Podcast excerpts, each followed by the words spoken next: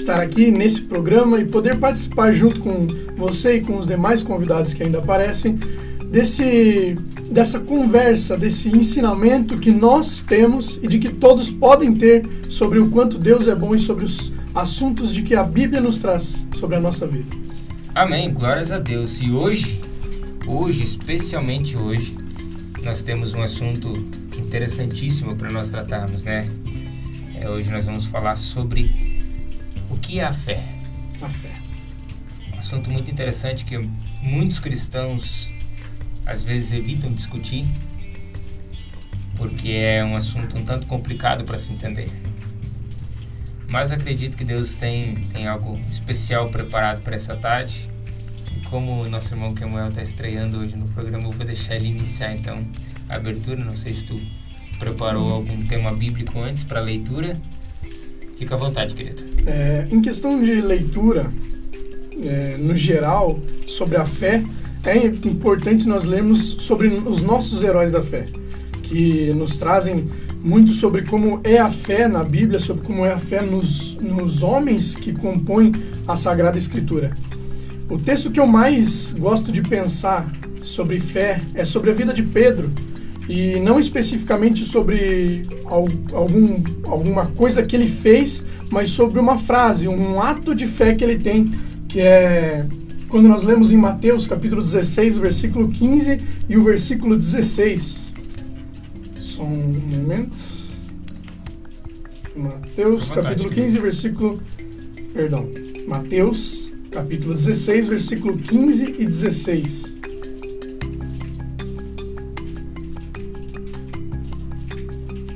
Que é uma frase que o próprio Pedro diz que representa a nossa igreja e a fé que a nossa igreja tem. Que quando Cristo pergunta, e vós quem dizes que sou? E Simão Pedro respondendo disse, Tu és Cristo, o Filho do Deus vivo. E logo em seguida, Jesus diz que bem-aventurado ele é, porque o que ele disse não foi dele, mas foi de Deus, o que representaria a fé da nossa igreja. Eu gosto de pensar nisso como uma das formas de nós representarmos a nossa fé. A fé normalmente ela é dividida, se assim podemos dividir, em duas formas principais. A fé comum, que é a fé que nós temos no dia a dia. Por exemplo, eu tenho fé que no dia de amanhã a chuva possa passar ou o sol venha nascer. Mas também nós definimos um segundo meio da fé, que é a fé salvífica, a fé que nós temos, a fé em Jesus Cristo. A principal fé a principal a definição para essa fé salvífica é essa definição que Pedro dá, de que Cristo é filho do Deus vivo e que ele é o nosso único e suficiente Salvador. É assim que podemos definir o principal foco dessa fé salvífica, a fé que nos traz a salvação e a fé que inclusive vem do próprio Deus para nós, porque não é algo que um homem pode conseguir sozinho. A fé comum é aquilo que o homem pode alcançar, por exemplo, eu posso conquistar a fé comum das pessoas à minha volta. Eles têm fé de que eu posso fazer alguma coisa, de que eu sou capaz em tal, tal coisa. Mas a fé salvífica é algo que apenas vem de Deus, porque o homem sozinho não tem a capacidade de alcançar esse tal nível que Deus consegue nos, nos trazer com a fé que nós temos para a salvação.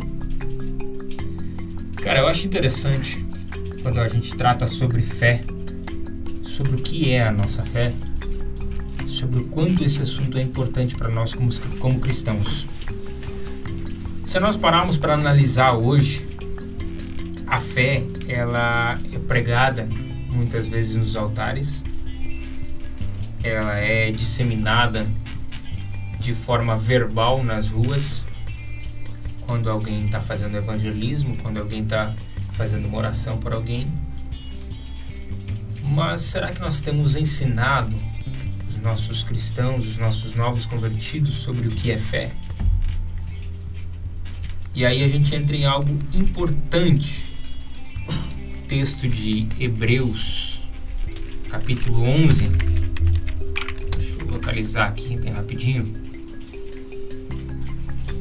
Bíblia online. Vamos olhar que hoje eu esqueci de trazer a minha Bíblia. Que barbaridade, né, cara? Mas o texto de Hebreus, capítulo 11, ele vai nos dar uma definição do que é a fé. E quando olhamos, paramos para entender, é, o texto bíblico, nós vemos o quão importante é o desenvolvimento da nossa fé. Porque a, através da fé é que nós nos achegamos à presença de Deus. É somente através da fé que nós conseguimos realizar, aliás, construir o nosso relacionamento pessoal com Deus. E o relacionamento pessoal com Deus, ele é de extrema importância. Ele é muito importante, por quê? Porque é através desse relacionamento que você cria a intimidade com Deus, para que aí sim você consiga dobrar os teus joelhos, fazer uma oração, para que você tenha a intimidade de conversar com Deus. Porque Deus, ele, ele é tão íntimo e pessoal que quando nós olhamos, voltamos para trás na história, nós vemos que Deus conhece os nossos nomes. Nenhum de nós é um produto do acaso. Nenhum de nós é produto do ah, simplesmente aconteceu. Se nós entendemos que o universo foi criado de forma pensada por Deus, se nós entendermos que o universo foi projetado por Deus porque ele quis, então logicamente há um plano por trás disso.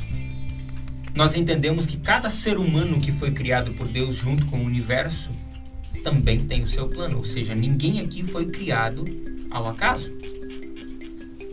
E isso demonstra a intimidade que Deus deseja ter conosco. Nós, nós partimos desse princípio. É, se nós pensarmos, por exemplo, no Salmo 139, nós lemos versículo 13 em diante, que Deus nos criou desde o ventre da nossa mãe, ele já sabia de toda a nossa Exato. história antes de nós existirmos. Exatamente. Então, é, um, Deus, um Deus é tão pessoal, tão íntimo de nós, que ele já sabe tudo da nossa vida antes da nossa vida existir. Exato. Essa é a pessoalidade de Deus, cara. Só que como é que você cria esse relacionamento pessoal com Deus sem fé? Porque como que você vai, como é que eu vou ter um relacionamento pessoal contigo, Kemuel? Se eu não acreditar que você existe. Entendeu? Cara, a fé ela é o princípio básico, básico para você se tornar um cristão, para começar a caminhada dentro do cristianismo. E para que a gente entenda isso, para que a gente entenda o que é ser cristão, o que é ser imitador de Cristo, como Paulo nos coloca, nós precisamos primeiro crer que Deus é o nosso único e suficiente Salvador. E aí eu vejo dois, dois pontos muito importantes. O primeiro aqui é que ele é o único. Ele é o único. Não há, não há outro meio de salvação. Não, há, não existe outra forma de salvação a não ser através de Deus. Certo? Exatamente. E ele é verdadeiro nas suas promessas, naquilo que ele nos prometeu, naquilo que ele é, nos deixou como promessa, que é a vida eterna, essa promessa ela é real. Uma coisa que até me saltou na mente agora, que em Mateus, até, deixa eu ver se eu tenho alguma coisa aqui. É, Mateus capítulo 13, versículo 58, a, palavra de Deus vai, vai dizer que na terra natal de Jesus, quando ele estava saindo, ele vai dizer que na terra natal em que Jesus nasceu e cresceu, ele não realizou tantos milagres. Mas nas outras terras que ele passava, a fé das pessoas fazia com que ele realizasse milagre nas pessoas. O que, que mais me chama a atenção nisso não é a fé das pessoas que estavam fora, mas é que na terra natal de Jesus ele não realizou tantos milagres porque, mesmo que as pessoas estivessem é, com Jesus ali perto, elas não tinham fé nele. Então, mesmo que na minha convivência eu conviva com pessoas da igreja, eu convivo com pessoas que estão em constante contato, em constante proximidade com Jesus, de nada vai adiantar eu buscar essa proximidade se eu não tiver a fé. Exatamente. Ela é, ela é o princípio para todas as coisas. E olha que interessante. Hebreus 11. Ora, a fé é o firme fundamento das coisas que se esperam e a prova das coisas que se não veem ou outras traduções dizem que não se veem, porque por ela os antigos alcançaram testemunho. Pela fé, entendemos que, o, que os mundos, pela palavra de Deus, foram criados, de maneira que aquilo que se vê não foi feito do que é aparente, ou outras versões ainda diz do acaso.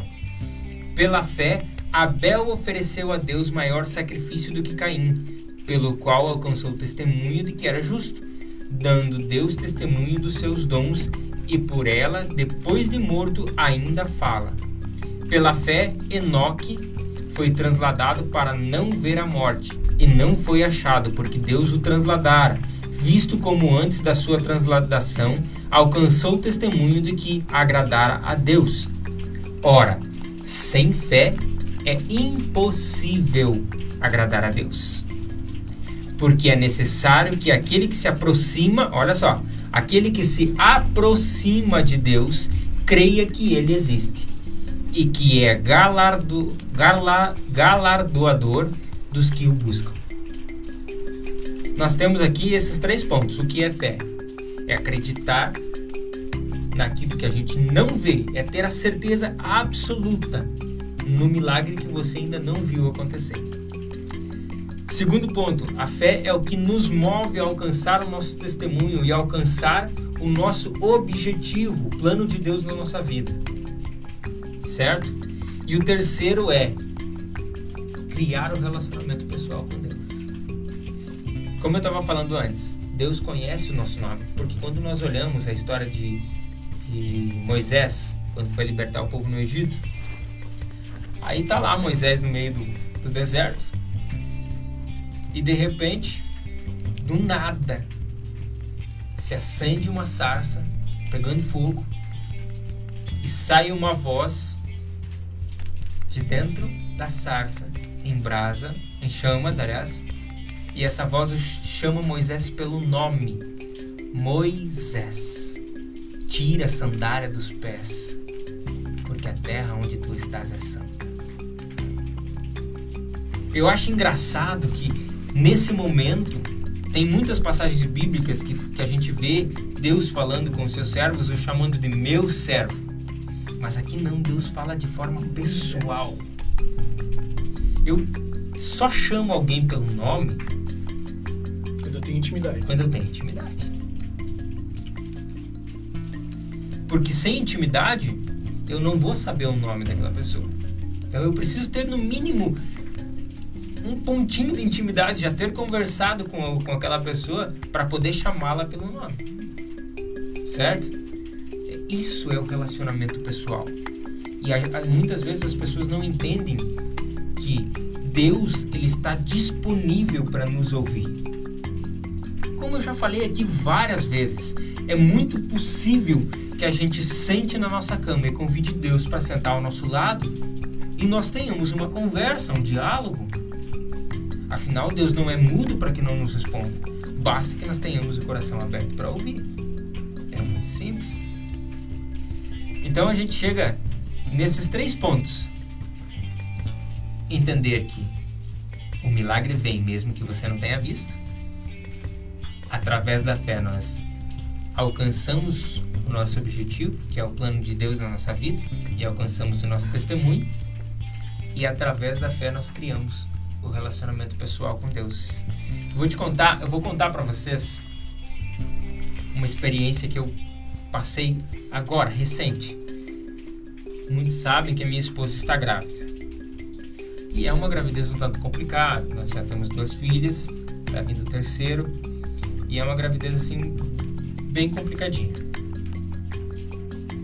E em uma das consultas agora, recentemente, posto de saúde, o médico atendeu ela e fazendo alguns exames prévios ali, ele entendeu que o feto não tinha tamanho suficiente para o número de semanas que ela está.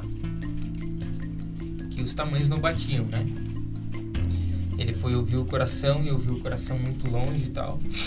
E nos deu uma notícia um tanto assustadora. Pediu um ultrassom urgente, que a gente precisava ver o tamanho do feto e nós passamos aí, eu não consegui agendar o, o ultrassom na mesma, na mesma semana. Uhum. Ficou só para outra semana, foi segunda-feira agora. Inclusive quem tem tem meus contatos, tem minhas redes sociais, viu? Eu postei o um videozinho lá da ultrassom.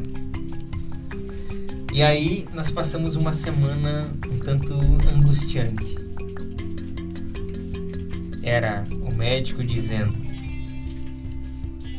profeta não tinha tamanho suficiente, mas Deus havia utilizado do seu profeta muito antes da Tawane estar grávida para entregar uma profecia dizendo que Deus estaria nos dando um presente, algo que o nosso coração desejava já há algum tempo. E era realmente, a gente tinha esse desejo de ter um filho. E nós estamos, estávamos nessa expectativa, apreensivos. Minha esposa teve várias crises de choro durante a semana, teve várias crises de fé durante a semana. Pela graça e misericórdia de Deus, Deus me proporcionou estar tranquilo e acreditar no milagre. E eu fui. Claro que o meu coração estava apreensivo, mas havia algo dentro de mim que me trazia uma paz e uma tranquilidade tão grande que eu falava para minha esposa: confia. Não foi Deus que nos prometeu? Deus não nos prometeu, Deus não, não usou o servo dele para dar uma, para nos entregar a profecia. Deus usou mais pessoas ainda durante a gravidez da Tawane já, confirmando isso. Então eu, eu consegui descansar, apesar do coração apreensivo, porque a gente é humano, a gente é falho, mas eu consegui descansar. Chegando lá no hospital, a gente conseguiu realizar ultrassom, vimos que estava tudo bem, que o bebê tinha o tamanho correto, ouvimos o coração, o coração batendo perfeitamente, uma criança até considerada grande pelo tamanho que ela está agora e, e, as, me, e as semanas que a Tawane está, ela é um, uma criança considerada grande. Então, cara, isso é fé. É ter a certeza de que o milagre vai acontecer mesmo sem você saber. Mesmo sem, sem parecer possível. Exato. Você sem parecer. Exatamente isso, Kemo. Obrigado pela definição. É exatamente isso. Sem, quando parece que não tem volta, quando parece que é impossível, você ter a certeza de que não, vai ser. E foi exatamente isso que aconteceu. Desculpa. Foi exatamente isso, cara. Isso é ter fé. Tá falhando um pouquinho, agora voltou. Isso é ter fé. Eu, eu até eu tenho algumas experiências de fé. Ah, nem, nem todas assim é, é tão grande assim, mas todas já têm um, um fundo do que eu sinto como a fé. Uma das que mais me marcou foi que, por um exemplo, esse meu olho esquerdo hoje era para não funcionar mais. Eu tive uma fratura na, na cavidade que fica, que onde o, o olho fica. Uhum. E nessa fratura, a gordura que fica junto com o olho quando ele mexe, acabou entrando nessa fratura. Então o olho não mexia mais. E essa fratura começou a inflamar um pouco. Então, não. Eu, foi marcado um exame, só que o exame acabou de atrasar um pouco, né? Então eu fiquei quase um ano sem fazer esse, esse, essa consulta total, sabendo que a fratura estava ali e que a gordura estava é, presa ali. Ah, tanto que depois de um tempo, foi acho que dois meses antes do exame ser feito, o meu olho começou a voltar ao, voltou ao normal. Ele estava mexendo tranquilo. E eu levei tranquilo e quando foi feito o exame eu fui bem tranquilo, já tinha, já tinha sido curado. Quando eu cheguei lá para ver o que, que tinha acontecido e o que poderia acontecer, Acontece que o meu olho ele tinha, ele estava inflamando dentro da, da, cavidade, da cavidade e segundo o que o médico falou, a, o olho, o, devagar o corpo ia começar a tirar porque estava começando a criar pus e criar é, sujeira do organismo ali e o, o, o corpo ia começar a expulsar o olho para fora. E o médico simplesmente falou, ó, não, não, não tem como o olho ter sarado do nada, porque já estava muito feio onde estava a gordura presa. Então, é, é, pequeno se nós considerar uma vida por um olho. Mas um olho que era praticamente impossível de acontecer do jeito que aconteceu, já é uma coisa de fé que nós podemos imaginar. Não é a, o completo da definição de fé, mas é em pequenas coisas que acontecem no dia a dia que nós já podemos definir a fé. Exato. Quem sabe no trabalho, quem sabe no, na saúde, qualquer coisa que acontece nós podemos definir como fé. São tantas coisinhas pequenas que tantos milagres minúsculos que acontecem na nossa vida, digamos assim, que muitas vezes a gente nem se dá conta. Se você parar para pensar e analisar a forma com que Deus estruturou nosso planeta, a nossa vida, amanhã a gente pode acordar sem vida. Então, cada dia que nós passamos é um milagre. O fato de estarmos aqui de pé, você que está nos ouvindo, é, estar, é um motivo para nós estar termos vivo. fé. Estar vivo, estar me ouvindo, isso já é um grande milagre. Agora você imagine Deus dizer assim: não, a partir desse momento eu vou recolher a sua vida. Acabou. Nós somos completamente dependentes de Deus. Completamente. Sem é, sem retirar nenhuma vírgula. Toda a nossa existência é Exato. dependente de Deus. E quando nós olhamos para a Bíblia, nós vemos, como o Kemo muito bem citou no início, na introdução, os pais da fé, Abraão, por exemplo, considerado o pai da fé. O cara que eu admiro por tudo que fez, da forma como conduziu a sua vida. Outro cara que eu admiro demais é Jó. Cara, se Jó não tivesse fé, aonde estaria Jó quando aconteceu, depois que aconteceu o primeiro impasse na sua vida? Outro. Bom, a Bíblia tem tantos, mas Davi. Davi foi ungido rei quando ainda era moço e assumiu o trono muito tempo depois. Se ele não tivesse fé nesse caminho. Exatamente. Quantas vezes Deus entregou a vida de Saul nas mãos de Davi? Davi podia ter muito bem dito. Feito com as próprias Exato, mãos, de, assim não, dizendo. vamos terminar e eu assumo de vez. Mas não. Ele sabia que Saul era apesar de estar errado, Saul era um escolhido de Deus. E ele, e ele disse: "Ai de mim, se tocar no ungido de Deus." Eu gosto também de pensar é, nesses exemplos que tu falou, fica claro sobre isso, mas todos os exemplos da Bíblia que nós vemos sobre os heróis da fé e as pessoas que têm fé clara na Bíblia, nós vemos a intimidade de Deus com eles. Exato. Aí entra o terceiro ponto da que Hebreus começa falando sobre a fé para nós. Porque nós vamos ver Abraão. Abraão, depois de Adão, foi uma das primeiras pessoas que teve intimidade pessoal com Deus ao ponto de Deus chegar e conversar com ele. Por quê? Porque ele tinha fé. Exato. Se ele não tivesse fé, ele, não, ele nunca ia experim- experimentar aquilo que ele experimentou com Deus. E não só isso, nós vemos que Deus ele continua sendo pessoal com o passar do tempo. Por exemplo, nós lemos no livro de Gênesis que o Abraão teve um filho. E esse filho, Deus não vai se tratar mais só como o Deus do seu pai. Ele vai se tratar também como Deus de Isaac, de Jacó. Ele se, é, quando nós lemos em, na, tanto quando começamos a ler a história de Moisés, nós lemos que Deus deixa de ser apenas o Deus de Abraão, Isaac e Jacó, porque agora tem mais alguém que teve fé para ter intimidade com ele. Porque agora nós vemos que Deus se torna mais pessoal para outras pessoas, porque outras pessoas começam a ter fé e começam a buscar a intimidade com Deus através da fé.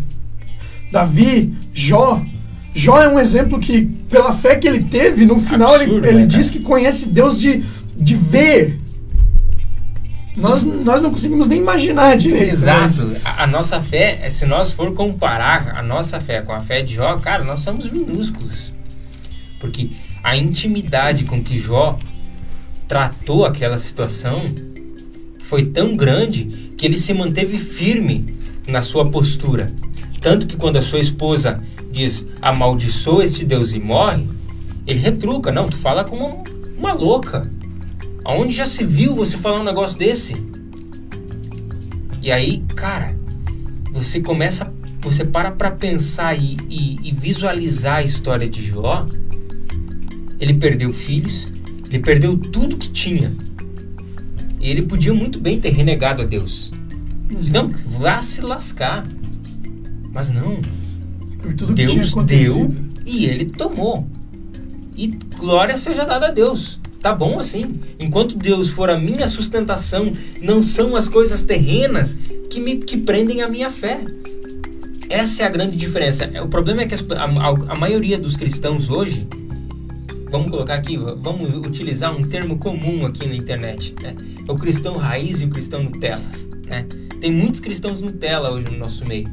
E o problema desses cristãos é que eles têm a sua fé embasada naquilo que Deus deu ou pode dar. São cristãos que estão que têm a sua fé embasada em ganhos materiais. Que, que é, na Bíblia nós vemos muitas vezes no ministério de Jesus inúmeras pessoas que ele cura, obviamente. Mas tem outras pessoas também que nós vemos que ele cura. E logo após ele fala, vai, que a tua fé te salvou. Exatamente. Não só te curou. É a diferença de nós termos... Essa, essa é a fé é, salvífica. Essa é a fé salvífica. A fé salvífica, ela salva você, mas ela também traz as bênçãos para sua vida. Exatamente. A fé que as pessoas geralmente têm nas bênçãos, óbvio que por certas vezes vai trazer bênçãos. Mas quando nós temos a fé salvífica, nós temos uma bênção muito maior. Exato. É porque, a, além da, da, da bênção material, junto vem a bênção espiritual. Vem a certeza da vida eterna. E isso foi o que sustentou a fé de Jó. Essa foi a sustentação da fé de Jó. Porque Jó não estava preso no, naquilo que ele tinha. Deus tinha dado riqueza, ele era o homem mais rico do seu tempo o homem comum, digamos assim. Claro, haviam reis muitos, muito mais ricos, né? Pelas suas, pelos seus ganhos. Mas Jó, no seu tempo, era um dos homens mais ricos da face da terra. Se nós fosse comparar, eu acho que ele seria o mais da região inteira. Exato. E aí ele era o cara, digamos assim. E aí de repente do nada ele perdeu tudo. Absolutamente tudo. Se a fé de Jó tivesse firmada em, em coisas materiais, cara já tinha fincado o pé e tinha largado mão de tudo. Mas não, ele sabia que Deus havia lhe dado aquilo e que Deus tinha o pleno direito de retirar aquilo também. Então ele tinha essa certeza e por isso a sua fé não se abalou. Por esse motivo a sua fé não se abalou, porque ele sabia que se Deus tinha dado, Deus podia tirar e podia dar novamente. E foi realmente o que aconteceu, porque Jó depois se tornou ainda mais rico. ainda mais. Exato. Então, apesar de tudo que ele perdeu, ele ganhou muito mais. Por quê? Porque ele não abandonou a sua fé. Porque ele tinha certeza em quem ele cria. Entende? Cara, isso, isso é, é tão incrível. É tão incrível essa situação. Porque nós vemos hoje muitas pessoas no, no meio cristão que vem para a igreja, faz campanha, é, faz é, as suas, suas devoções e quando não alcança, porque muitas vezes as pessoas não sabem pedir, ou muitas vezes estão pedindo algo que Deus sabe que aquilo vai corrompê-las e por essa questão Deus não, Tiago, não entrega. Inclusive tem, tem acho que é o Tiago 4, capítulo 4, que diz que o, a igreja ela estava pedindo, mas não estava recebendo é, ele começa dizendo que eles não pedem.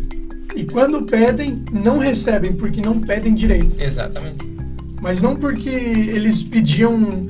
Ah, eu não, não sei pedir porque eu não tenho fé. Não, eles tinham fé, mas eles tinham fé para que. É, eles tinham fé, por exemplo. Ah, Senhor, me dá, me dá esse carro aqui.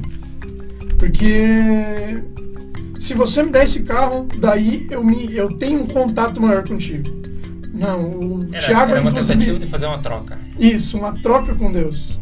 Tiago inclusive diz: vocês têm que buscar o contato com Deus para daí pedir, porque daí, Exato. se você precisar, Deus vai te dar. Exato. E se você olhar Hebreus 11, é exatamente isso. A fé é o firme fundamento das coisas que se esperam e a prova das coisas que se não veem. Ou seja, é você ter a certeza que você vai receber aquilo que você espera segundo a boa e agradável vontade de Deus. Certo? Mas é a prova daquilo que você não vê. Ou seja, eu tenho a certeza plena e absoluta que a Bíblia é uma verdade absoluta e indiscutível e que Deus existe. Ponto. Eu preciso discutir com o ateu a existência de Deus ou? Não. Eu posso sim sentar e explicar para o ateu o porquê eu acredito, na tentativa de convencê-lo a acreditar também. Agora, eu não preciso discutir a existência ou não de Deus.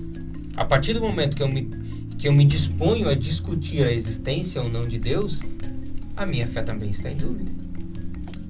Se eu preciso provar para ele que eu tô seguindo uma coisa certa, é porque quem sabe eu não esteja Exato. seguindo exatamente. Exatamente. Eu sempre costumo dizer assim, cara. Eu vivo a minha vida baseado na minha fé, baseado naquilo que a Bíblia me diz. Se um dia eu morrer e realmente não existir nada depois da vida, eu vivi a minha vida muito bem.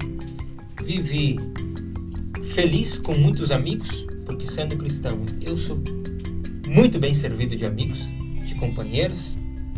Vivi a minha vida muito bem, vivi uma vida saudável, sem contato com coisas ruins, sem contato com drogas, sem contato com, com coisas mundanas, aquilo que a gente considera impróprio, porque não me faz falta nenhuma.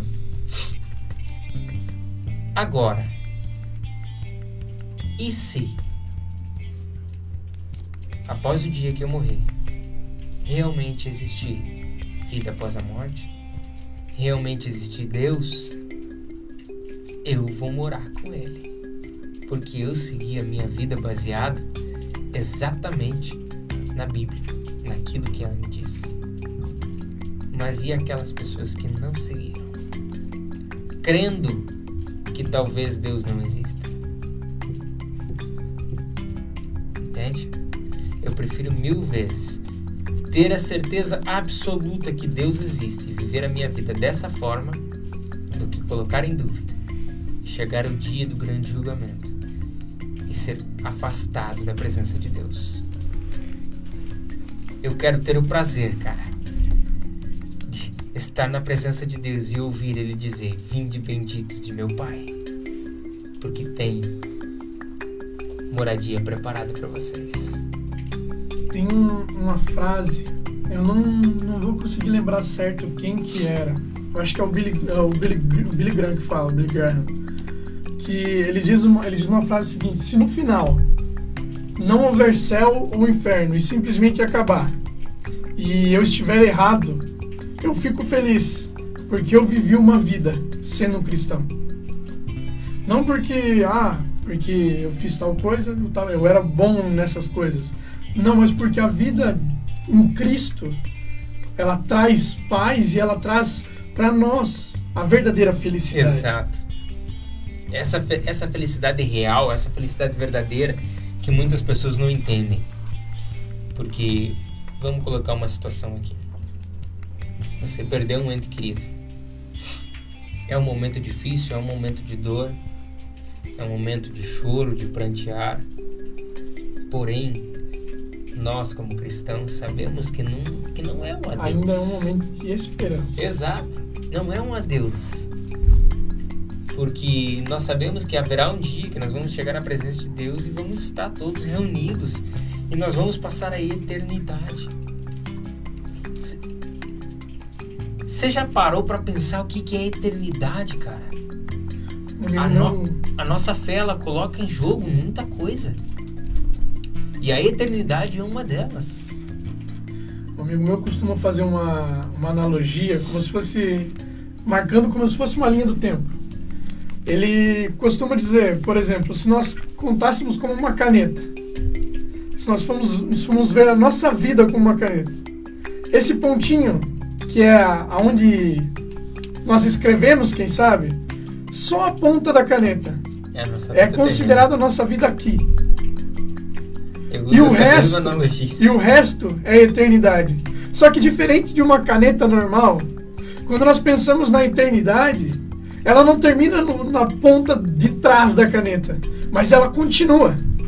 Então a nossa vida aqui é como uma pontinha na caneta. Mas a continuidade na eternidade é Exatamente. é infinito. É infinitas vezes mais do Exatamente. que nós podemos imaginar. Eu, eu vi essa analogia uma vez num vídeo e comecei a usar, cara. Ela é muito interessante. Porque o problema é que as pessoas elas estão preocupadas só com isso, só com o pontinho, só com o que a gente está vivendo aqui. Quando nós temos que trabalhar o agora para que vivamos o amanhã. Entende isso? Nós estamos deixando de preparar o nosso amanhã para viver o nosso hoje. Uma coisa que é, até no, na, no, nos- nos nossos dias hoje, nós podemos ver que o presente, o passado e o futuro, para quase todo mundo, tem sido um problema. Por quê? Porque no- nos nossos tempos, os dois maiores problemas, eu acho que andam prejudicando todo mundo, é a ansiedade e a depressão. Não tem como não dizer que são problemas terríveis. E se nós pensarmos na depressão, nós vamos pensar que é ah, o excesso do passado nas Sim. nossas vidas. Porque todo mundo passa por situações dada um- a uma, uma tristeza maior ou não, mas essas situações acontecem e ficam no passado. E passar por essas situações, ge- geralmente quando a gente rem- remoe elas e fica mantendo elas conosco, nós temos a conhecida depressão, que é pensar demais no passado e esquecer do presente e do futuro. E pensar no futuro de uma maneira diferente. Por exemplo, se algumas pessoas, quem sabe, pensam no futuro de uma maneira diferente, sem a esperança na vida eterna, a ansiedade do amanhã, de ter alguma coisa no amanhã, é muito maior do que querer viver o hoje. Exatamente. E é por isso que eu creio que a nossa fé, se firmada em Cristo, nós podemos sair dessas situações de uma maneira mais fácil. Claro, toda vida. Porque nós sabemos que o passado, ele passa e por aí vem o futuro. E Cristo reserva as melhores coisas para o futuro. Exato. E o futuro, ele tem uma certeza: a vida eterna com Cristo. Então não precisamos ter medo dele. Por mais que alguma coisa aconteça amanhã, eu ainda tenho a esperança em Cristo. Cara, se nós olharmos para a Bíblia e olharmos para a promessa de salvação, nós entendemos o porquê é tão necessário que a gente prepare o futuro. Porque, em, contra, em contraparte, a promessa de salvação também é uma promessa de condenação para aqueles que não prepararam o seu futuro. E a fé é o que determina exatamente tudo isso. Claro que tem outras coisas a forma como você se porta, a sua vida como um todo. Só que tudo é baseado na fé. Porque através da fé é que você cria o seu relacionamento pessoal com Deus. A partir do momento que você cria esse relacionamento pessoal com Deus, você vive uma vida regrada diante de Deus. Sem fé, não há esse relacionamento. Há muitos frequentadores de igreja hoje que se acham cristãos. Há muitos conhecedores de Bíblia que se acham cristãos. Mas não tem a verdadeira fé. Exato. E aí é que mora o grande problema. Porque são pessoas que vivem o hoje e não preparam o amanhã. Vivem o hoje pensando no passado sem se preocupar com o amanhã. Uma coisa até legal de pensar é a própria Bíblia fala sobre a parábola das dez virgens, falando sobre isso das pessoas que já estão na igreja. Exato. de sobre a nossa fé, ela está tão firmada que nós já estamos preparados para o que vai acontecer. E aqui nós também temos o, aquele terceiro ponto que nós falamos an- antes sobre Hebreus, sobre a, a- a proximidade com Deus. Porque quando elas se atrasam, porque elas foram comprar azeite para se preparar e o noivo entra com as que já estavam prontas, é, nós vemos que elas batem na porta e o noivo fala: Eu não conheço vocês. Porque vocês não tiveram fé o suficiente para estar prontos então eu não conheço.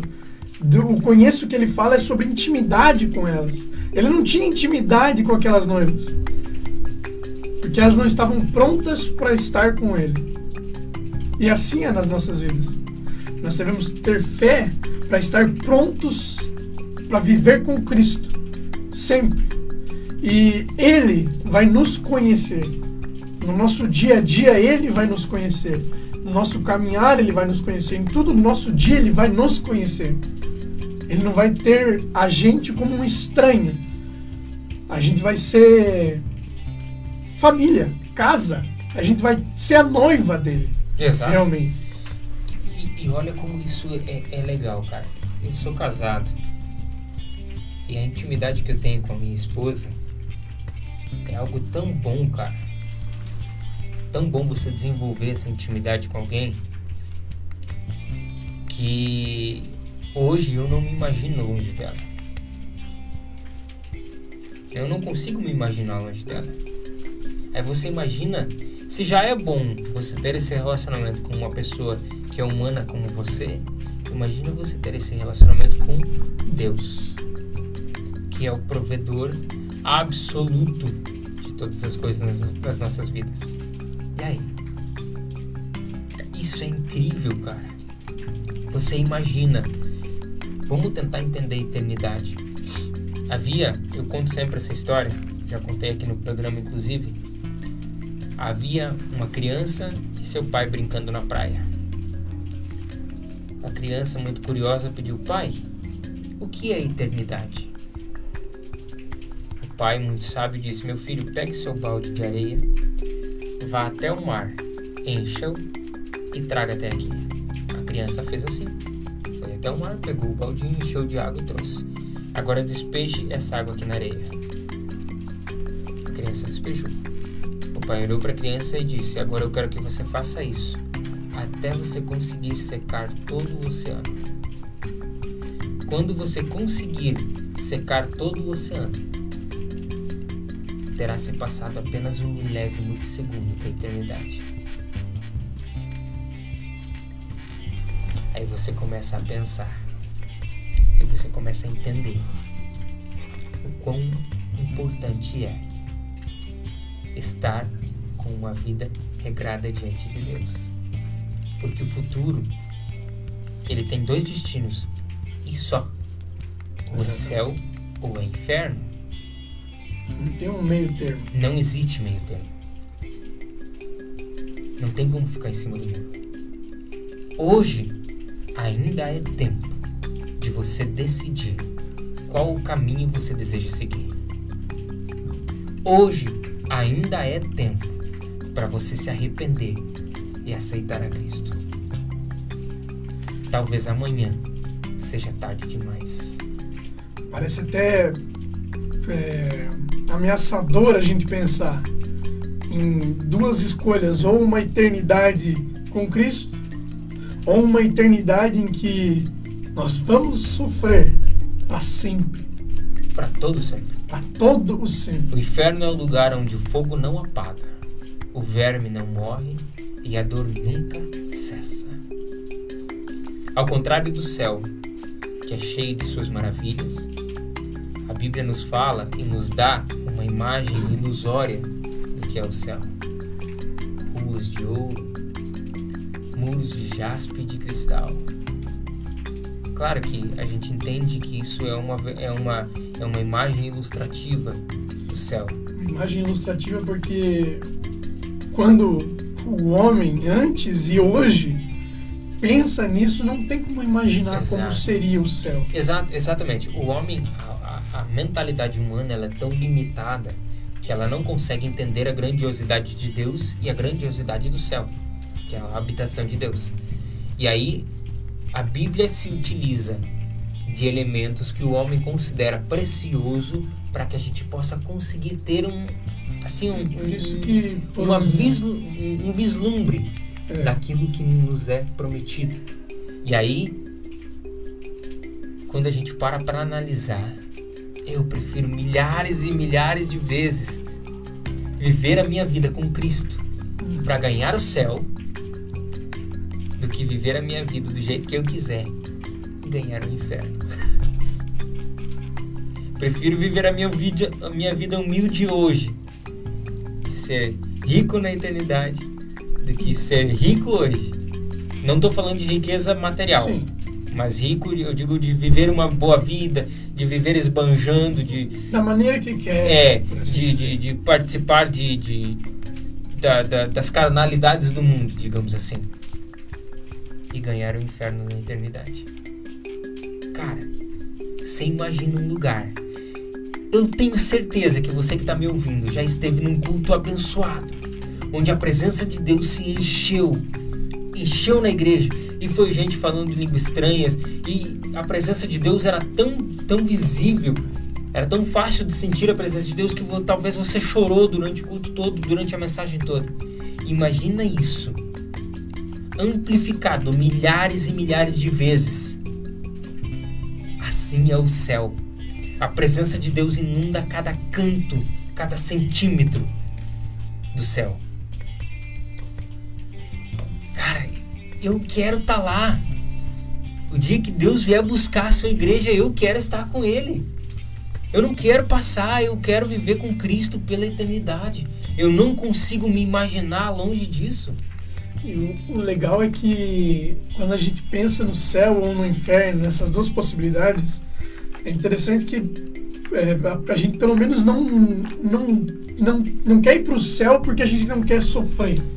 A gente quer ir para o céu porque a gente quer viver o que Deus tem para proporcionar no céu.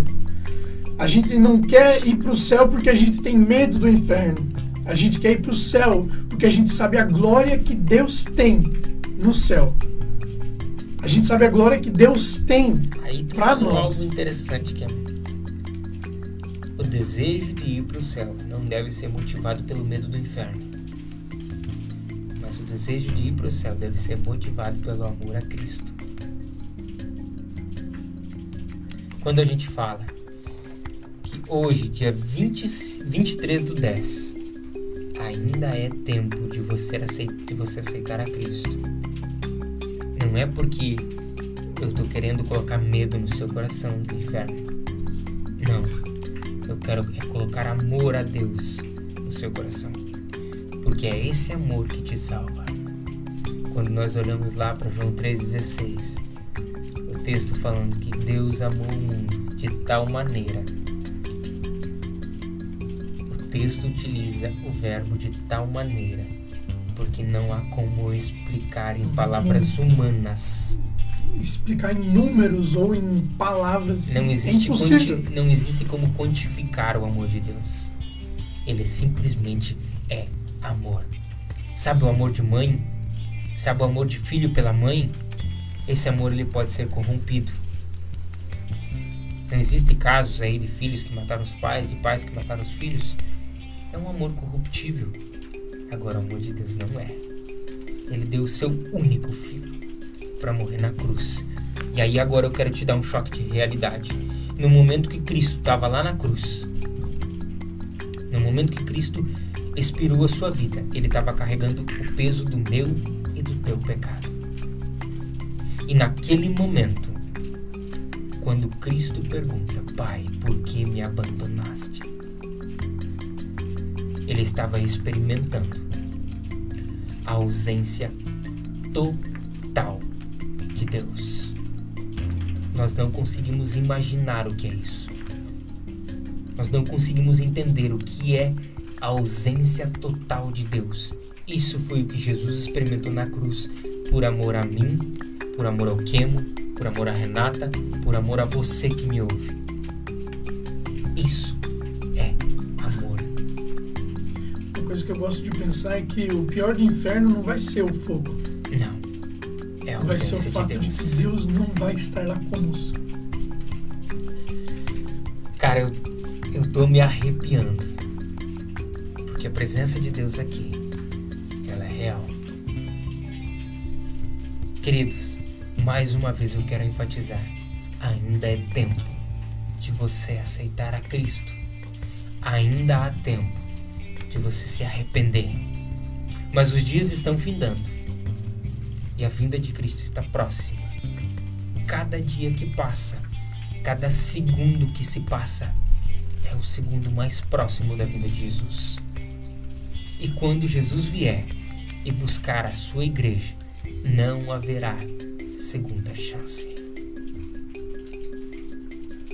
Hoje você está ouvindo eu, está ouvindo Ken, falando sobre salvação, falando sobre fé. Talvez essa seja sua última oportunidade.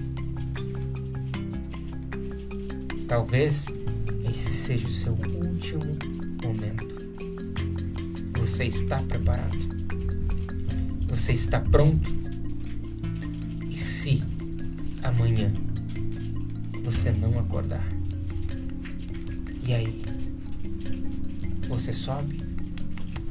Você tem certeza da sua salvação?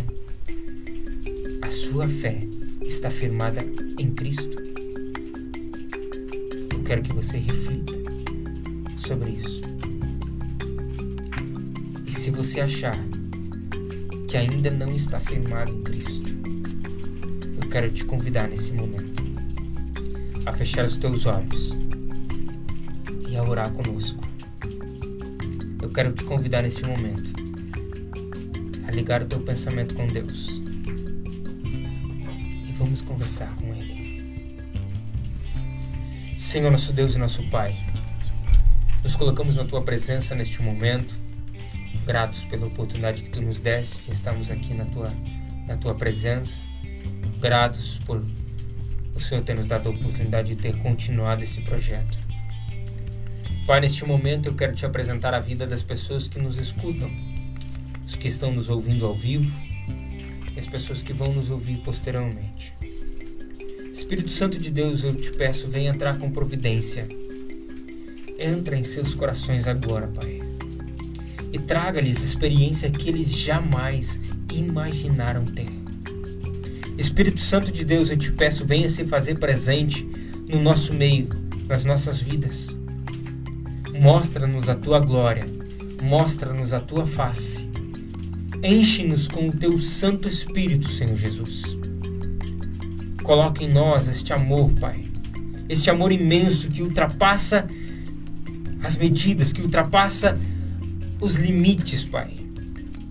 Ensina-nos a te amar. Ensina-nos a ter um relacionamento pessoal contigo. Ensina-nos a ser mais estar mais ligados contigo, Pai. Espírito Santo de Deus, eu venho te pedir nesse momento pela vida de cada um dos nossos irmãos. Abençoa cada um deles, Pai. Se é do desejo de, de algum deles aceitar a Ti, Pai, receba-o como seu filho nesse momento. Espírito Santo de Deus, Tu conheces o nosso passado, Tu conheces o nosso presente, conheces o nosso futuro. Tu és o Deus perdoador, independente daquilo que o teu servo tenha cometido, independente da vida que ele tenha levado até aqui, Pai. Perdoa-o e ensina-o a ter uma nova vida, regrada diante da tua presença e pela tua palavra, Pai. É o que nós te pedimos, te agradecemos, em nome de Jesus, meu Deus. Amém e amém. Amados irmãos, são agora 3 horas e 40 minutos. Temos aí quase uma hora de podcast. Vamos encerrar por aqui para que não fique muito cansativo também. Se Deus assim permitir, sábado que vem estaremos aqui mais uma vez. Eu, Kemo, também vai estar aqui, se Deus assim permitir. Kemo, muito obrigado, Deus abençoe sua vida. Que o Senhor Deus possa continuar te usando. Que o Senhor Deus possa continuar abençoando esse, esse projeto. Eu venho te pedir encarecidamente que você venha curtir as nossas redes sociais. Todas as nossas, todas as nossas redes sociais são Teologia e Cia, tá? Não tem como errar. Tanto no YouTube, quanto no Instagram, quanto no Facebook, tem a nossa página lá também. Então você pode curtir, você pode estar acompanhando as nossas transmissões e eu tenho certeza que Deus vai te abençoar. Fiquem na paz do nosso Senhor Jesus Cristo e até sábado que vem. Um abraço a todos, que Deus possa abençoá-los. Se você tomou a decisão hoje de de se firmar mais nessa fé. Busque todos os dias a proximidade com Deus. Deus queira que você consiga todos os dias estar pertinho dele. Deus queira que sábado que vem nós estamos aqui, estejamos aqui de novo. Amém. E que Deus continue na sua vida. Se você não tomou a decisão hoje, quem sabe, quando você está ouvindo esse podcast, de se firmar mais em Deus, tomara que Deus dê mais uma oportunidade para que você consiga se afirmar nele ter a fé verdadeira nele. Amém. Glórias a Deus. Queridos, fiquem na paz do nosso Senhor.